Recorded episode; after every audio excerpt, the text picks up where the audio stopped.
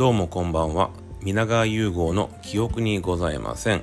今回は第172回目の収録になります。本日は令和6年2月13日現在午後8時28分になります。今日の最後のお酒はえー、どこだこれは？ハウスビタミンレモン C 線いただきます。というわけで今日は記憶はございます。ということで、えー、お気づきの方も多いように今日は光るラジオでございます。第6話「2人の才女」というタイトルでございました、えー、前回ですね、えー、真宙が泣きながら道長にね告白をします。それを聞いた道長は姉ね道金に殴りかかって「虫けらはお前だ!」ってねそのシーンからの続きで。で家に帰ってためときね岸谷五郎さんにグッとこう抱き抱きしめて終わりました前回。で今回、えー、まず真宙がですねお椀の中の水に満月が映ってますね。でその後そのお水の中で道長が「私は真宙を信じる」っていうシーンが流れます。でまあご存知の方も多いように藤原道長今後ですね、えー、本当にこの国のトップとなってもうねもう欲しいもの何でも手に入って有名な歌を読みます。この世もこの世おば我が世とぞ思う望月のっていうねこれあの満月の歌だしまあちょっと前にね次の満月の日に会おうとか結構この物語の中で満月っていうのはまあ大きいなんかこうテーマというかね時々こう2人の関係を物語る時に出てくるワードなのかなという気がしました。そして、えー、オープニングに入ります。で同じ日ですね為時が、ね、岸谷五郎さんが真宙に言います。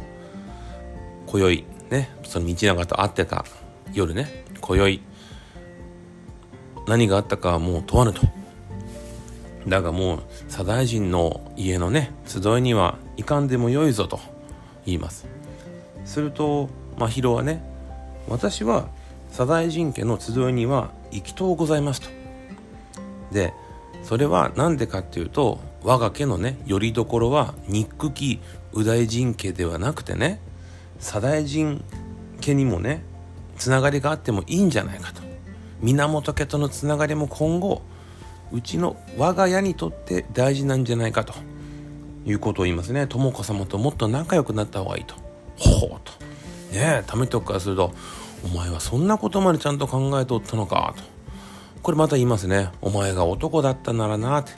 なかなかねこれ今のこのねコンプラの世では絶対ダメですね。うん。不適切にも程があるでねあの安倍貞夫さんが言ってそうなねお前が女なら男だったらよかったのにっていうねまたこのセリフを言っちゃいます。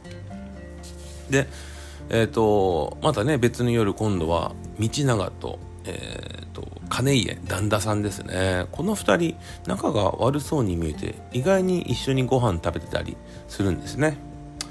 で急に旦那さんがねあの道長に「お前もぼちぼち婿入りをせんか」と。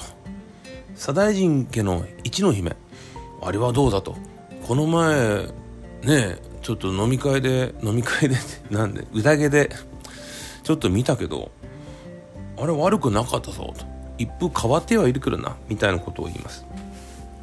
で左大臣家はなあそこは宇田天皇の血筋でねとてもいい家が家いい家柄だしやっぱり左大臣家とは、うん、今後もちょっと仲良く手を結んでいきたいみたいなことを言います。ここで出たあの宇田天皇っていうのはですねあのまあ有名な天皇でいろんなまあ逸話があるんですけどなんと当時ですねまあ猫を飼っていたと猫好きの天皇としても知られるし日本の書物の中で初めて猫が出てきたというねその初期にが残ってるんですよでもしかしたら日本で初めて猫を飼った人かもと言われてその宇田天皇の血筋の黒木春ちゃんが猫を可愛がってると。いう設定も面白いしあの出てくる猫ちゃんね名前がなんだっけ。えっ、と猫ちゃんはコマロ？コマロっていう猫ちゃんでこれあのリードがつけてありますね。今のねこの現代じゃ猫にリードっていうのは考えにくいんですがこの時代の猫はとっても高価なペットだと。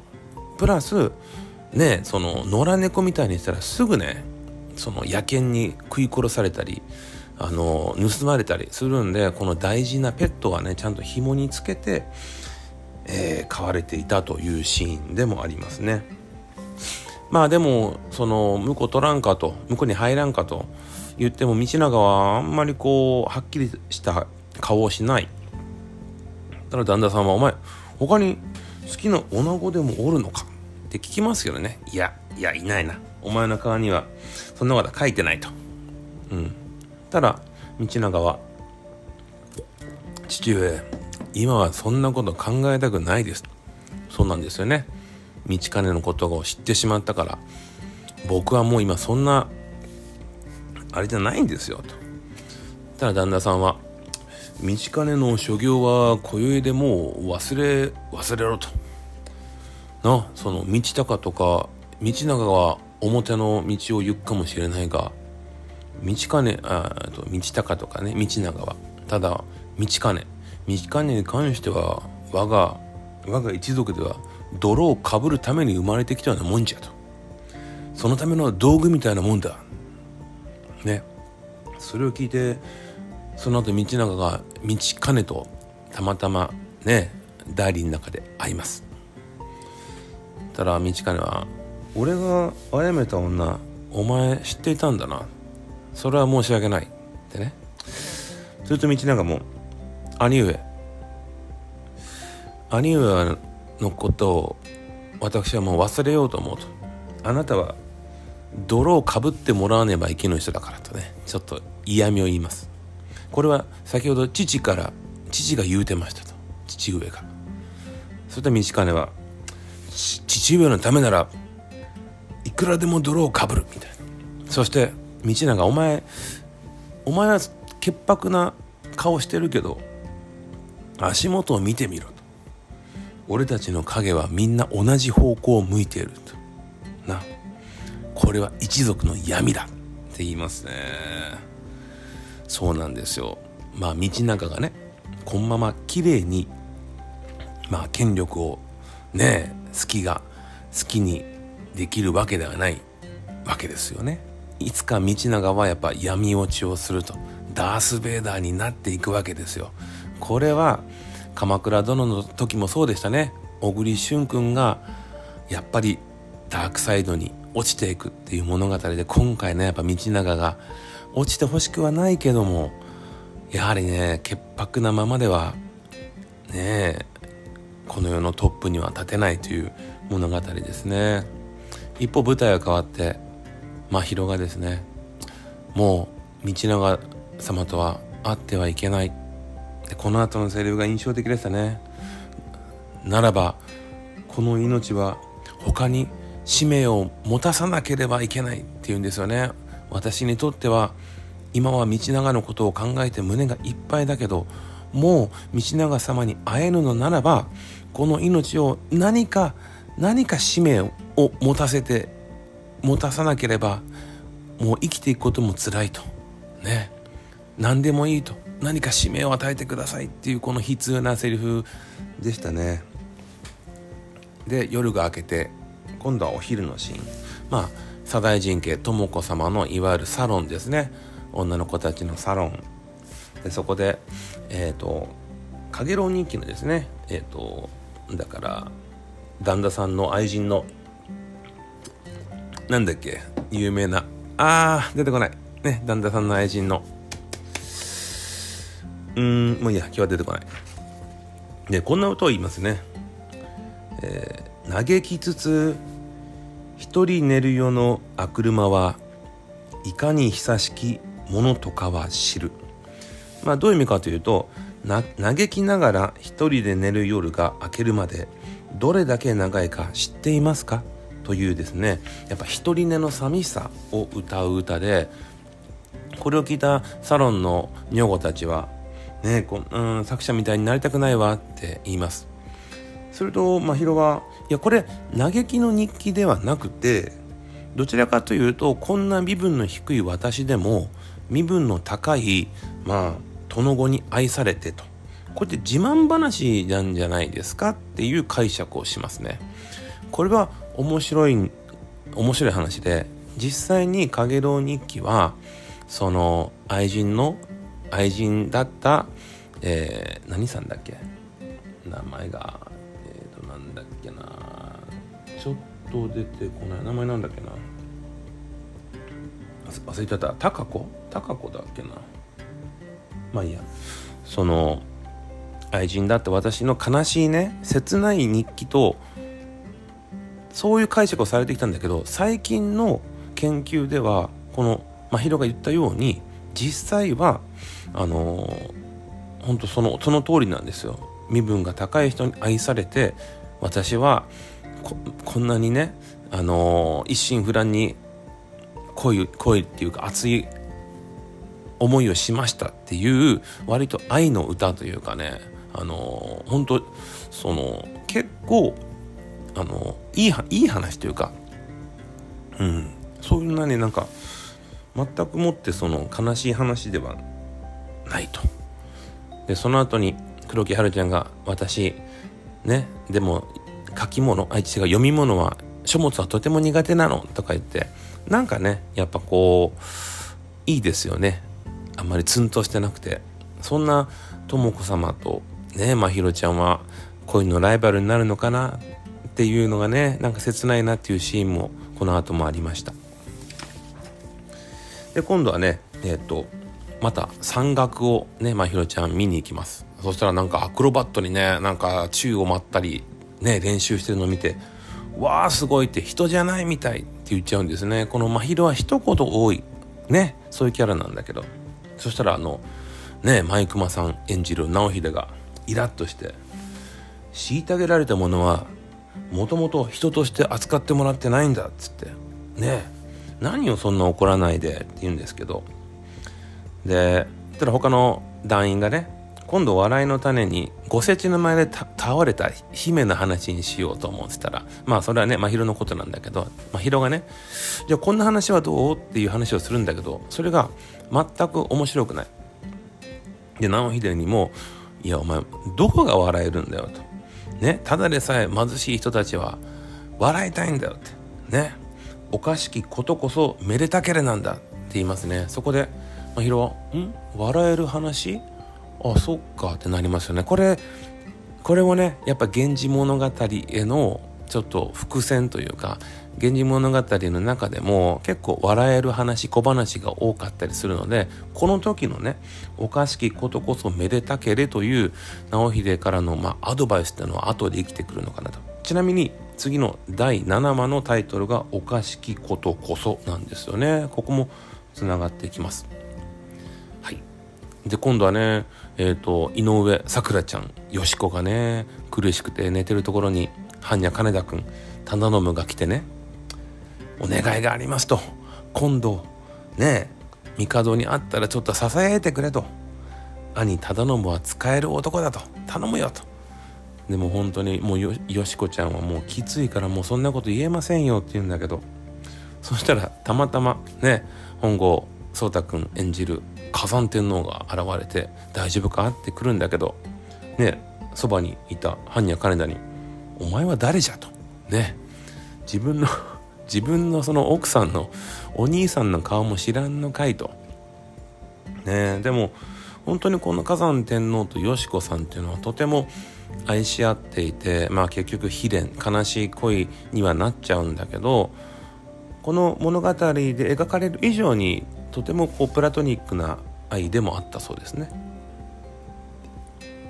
はいで場面は変わって今度は井浦新さん演じる道隆が酒を飲んでいますでそこでまあ奥さんのね板谷由香さん貴子もいるんだけどそこへ道長がやってきて実は雪成に昨日聞きましたがねえーと、金刀藤原の金刀と藤原の忠信町田さんと般若金田さんがね、えー、高橋光臣さん演じる義親ねこの火山天皇のまあ一番のサポート役の義親にこう飲み会しましょうよと。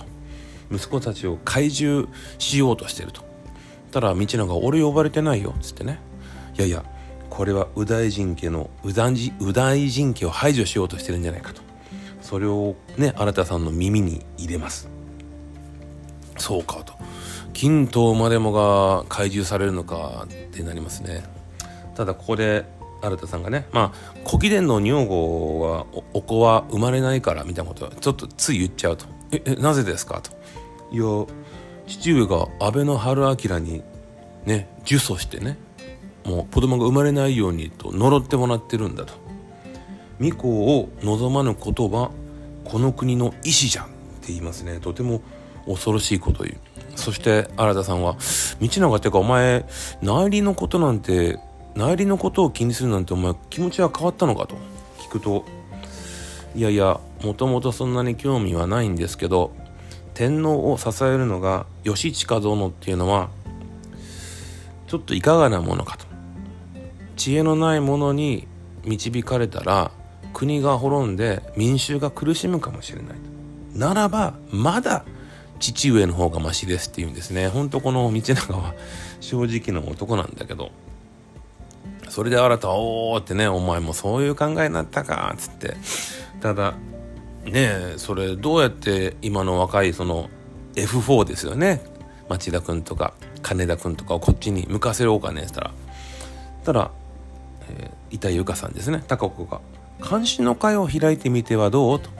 今の若い子たちがそういう勉強の成果をなかなか披露する機会もないし。ね。おそれはいいじゃないかと。でも道長はそれいいですねでも僕ちょっと監視は苦手なんでドローンしますっていうようなねことを言うておりました。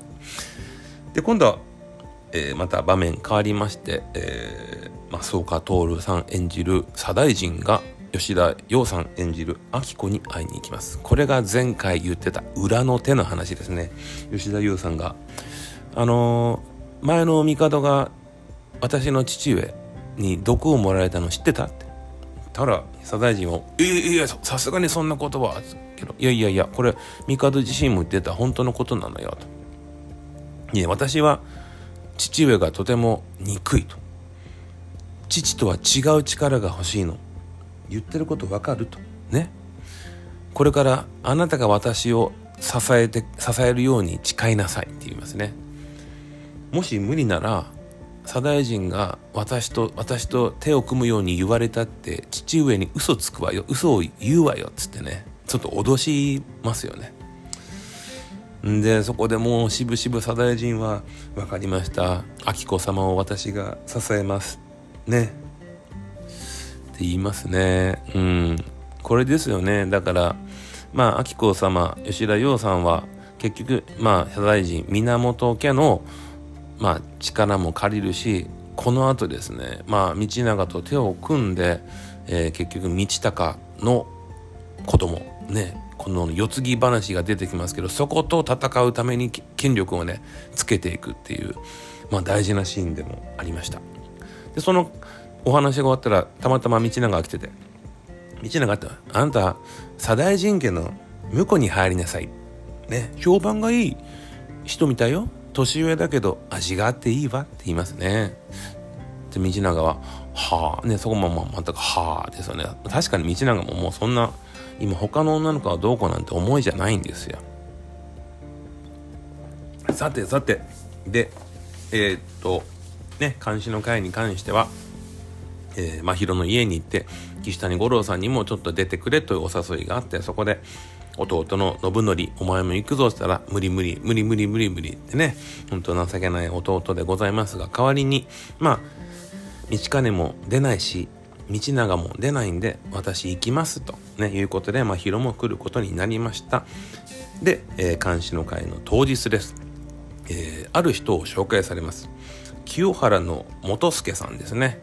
でこの方はもう本当に歌人としても有名で36河川と36人の、えーと、有名な歌人にも選ばれた人でですね。で為時にもお久しぶりでございますと岸谷五郎さんにも挨拶して。でこれが私の娘で娘ですと帰郷と言いますってね、うん、やっと出てくれました。楽しみにしてたファーストサマーウイカ。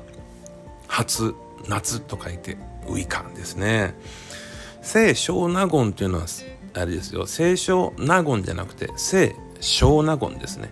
この清少納言の清っていうのが清原元助のこの清原の清から来てるんじゃないかと。まあ当時の名前の話がちょっと難しくて紫式部も清少納言もまあ官職の名前でねどちらかというと男性につけられそうな名前なんですよ。だから紫式部さん清少納言さんとは言いません。ね下の名前真宙さん桔梗さんなんですよ。しかも当時のまあ書物には男性の名前は残ってるけど女性はもういわゆる女って書いてるんですよね。藤原道長の女とか藤原兼家の女とか。なので女性の名前がね実際あんまり本当は残ってないんですね。で、えー、監視の会が始まります。ね今回のテーマは酒。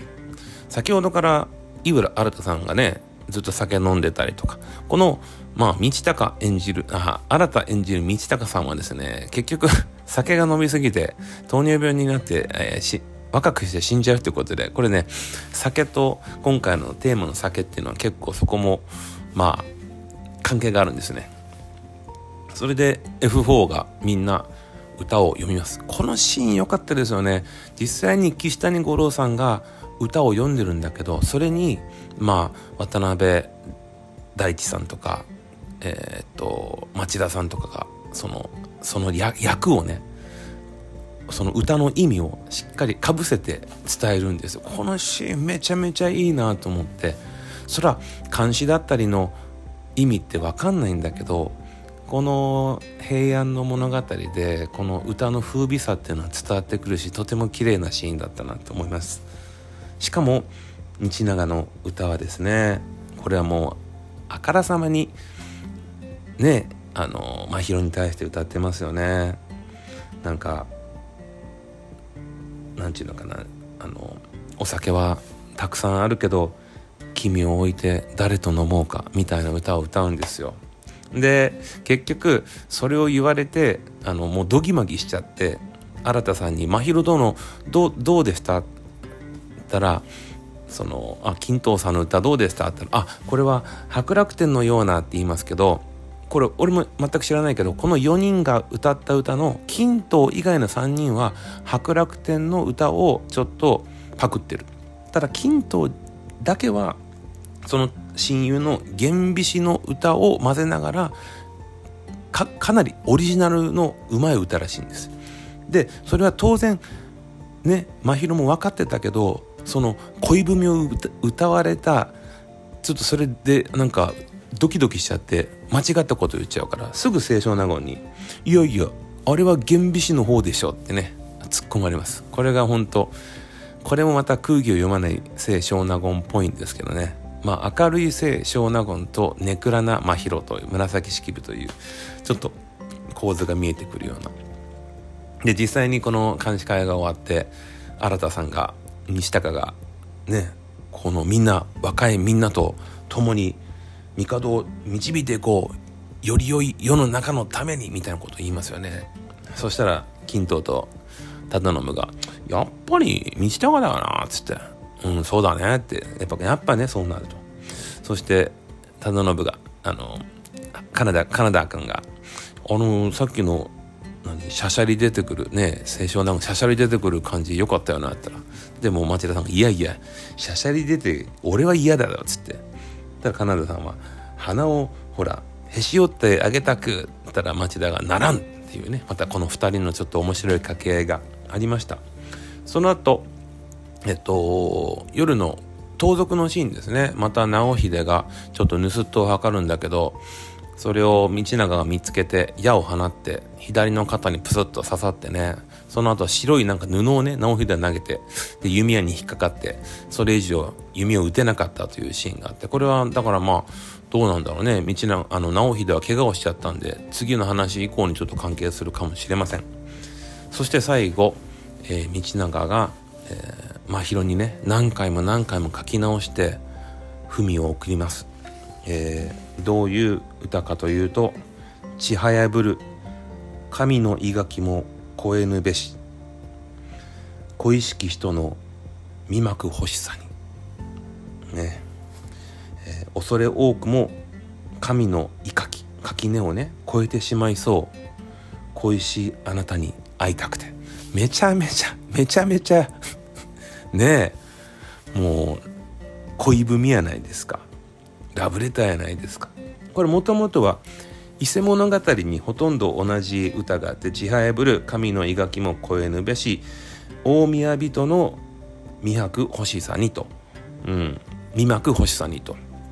これはただまあパクってんだけどまあ実際この本当の984年はねまだおそらく真宙は10代なんですよね。で道長も多分成人になるかならんかでまあこんなラブレターをもらうのは多分真宙も初めてだからそれをギュッと胸に締めてね抱きしめて今回の話が終わりました。いやー本当に毎回ね回を重ねるごとに本当こう極上のとてもねゆったりとした時間がこう流れるラブストーリーというかね。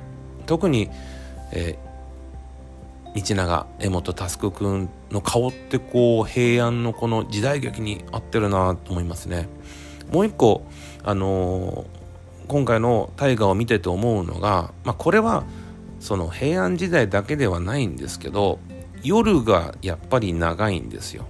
ね当然電気もないしまあ松明とかそういう日でね過ごしてるいますし今みたいにね飲み屋さんだとか夜のお店とかもないので夜は基本的には家の中で一人で物吹ける時間が多いわけです。男性はまあそういう言うてねその酒盛りとかあったりするかもしれないけど女性の場合は割と身分も低かったりして長い長い夜をね物思いにふける時間が多い時代なんですよね。だからこのドラマって結構夜のシーンが多い。長い夜を越えるためにそこに思い人がいると。なんかねラブストーリーを描く環境としてもとても切ないし風靡だとも思うしこれからもまあこの「光る君へ」の夜のシーンもまあ楽しんでいけたらなと思います。というわけで、えー、光るラジオ終わります。ではおやすみなさい。